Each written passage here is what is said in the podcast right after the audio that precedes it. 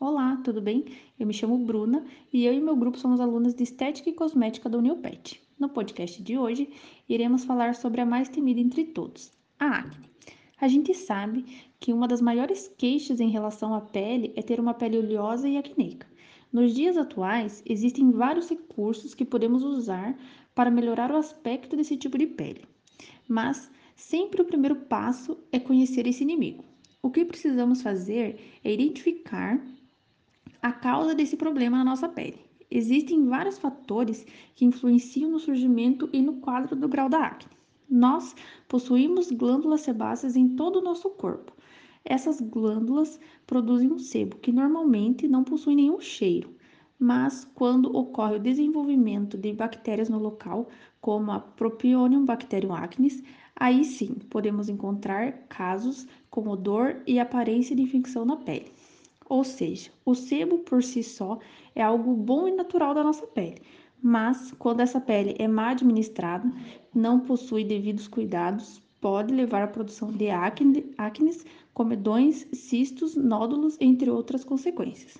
O alto nível de oleosidade não significa que essa pele está hidratada, muito pelo contrário.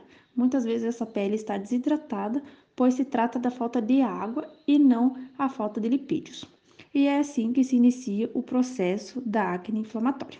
Agora eu vou passar para a nossa próxima integrante, a Dani, que vai falar mais um pouquinho para vocês. Mas não só disso vive a acne. Ela pode estar relacionada com fatores hormonais, genéticos, alimentares, entre outros. Por isso, é super importante você avaliar cada caso e não se autodiagnosticar sozinho, ok? Já as lesões da acne são variadas e definidas de forma gradual. Eu vou explicar um pouquinho cada um desses graus. O grau 1 caracteriza-se em comedões e sem lesões inflamatórias. No grau 2, além dos comedões, nós temos também as lesões papulopustulosas. A acne em grau 3, nós já podemos observar algumas lesões, como nódulos e também cistos. A acne em, igual, em grau 4, encontramos múltiplos nódulos e cistos inflamatórios, sendo uma forma mais severa da doença. E por último, a de grau 5, ela já se caracteriza como acne fulminante.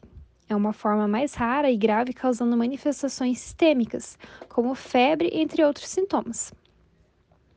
Ah, sabem um aspecto importante a ser considerado aqui? O grau de sofrimento, tanto físico como psicológico, que adolescentes e adultos passam com o surgimento da acne.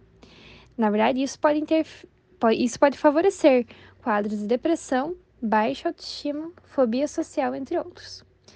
Com a tecnologia e dermocosméticos e qualidades que o mercado nos oferece, nós da área da, da estética podemos oferecer tratamentos para acne de grau 1 e grau 2. Agora que vocês já entenderam com a Dani e com a Bruna uh, os tipos de acne e como tudo funciona, vamos falar do que interessa, né? Os tratamentos. Mas olha só, Saiba que é super importante, todo início de tratamento, fazer uma avaliação detalhada com a sua esteticista, de preferência, para que ela te conheça melhor, averiguar seus hábitos e a sua saúde em si. Assim, ela vai poder investigar o real motivo pelo surgimento da acne e fazer a melhor indicação de um tratamento adequado para o seu tipo de pele.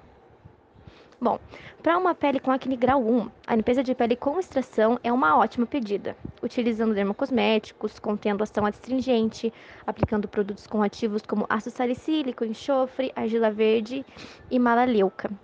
Podemos possuir ótimos resultados usando esse tipo de ativo. Após a extração, realizamos a cauterização desta pele com um aparelho de alta frequência, esse aparelho, ele acalma um pouco a pele após a agressão, né, que a extração provoca e possui um efeito antibactericida.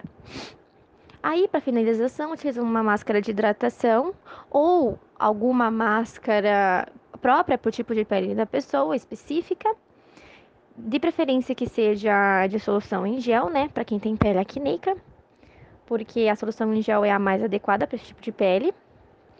E colocar o protetor solar sempre oil free, que também é o mais indicado para esse tipo de pele acneica.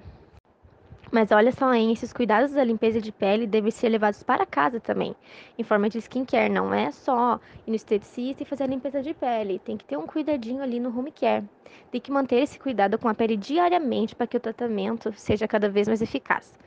Uma dica que a gente dá para skincare é sempre procurar nos rótulos dos produtos as palavras livre de óleos, oil free, astringente, solução em gel e ativos como ácido salicílico, enxofre, argila verde e malaleuca, pois esses são os ativos secativos mais utilizados no mercado atualmente. Você vai achar vários no mercado, nas farmácias, nas lojas de cosméticos. Mas ó, cuidado, muito cuidado na hora de utilizar esses produtos, pois alguns ativos, como o salicílico, ajudam a reduzir os comedões. Porém, ele pode causar eritema e descamação num nível elevado. Por isso devemos ter cautela no uso deles e sempre pedir indicação para o esteticista. Sempre, a gente sempre pode perguntar para o nosso esteticista para ele dar uma diquinha aqui ou ali. Agora que a gente falou sobre os tratamentos para os graus mais leves de acne, eu vou falar agora um pouquinho sobre os tratamentos dos casos mais severos. Os quadros mais elevados de acne, como o grau 3 ao grau 5, têm a necessidade de encaminhamento ao dermatologista. Ele sim poderá receitar remédios via oral e tópico para o alcance do melhor resultado na sua pele, sempre avaliando cada detalhe dos seus hábitos e da sua saúde, assim indicando o melhor tratamento possível, tá? Uh, pois a gente que é esteticista, a gente não pode lidar com esse tipo de pele ainda. Tem que ser um dermatologista, porque normalmente a pessoa vai ter que usar um, um remédio via oral, junto com remédios tópicos. Então, é uma junção, né? Talvez tenha que fazer exames de sangue, exame, muitos exames para poder averiguar, né? Qual é o problema. Pode ser causa hormonal, pode ser alimentação, pode ser vários fatores. Então, o ideal é que do grau 3 ao grau 5, procure o dermatologista, né? E para ter o melhor tratamento possível. E é isso, esse foi o nosso podcast Desmitificando a Acne e os Tratamentos, tá? Adoramos falar sobre esse tema e esperamos ter ajudado todos vocês a esclarecer algumas dúvidas sobre a acne e a pele oleosa.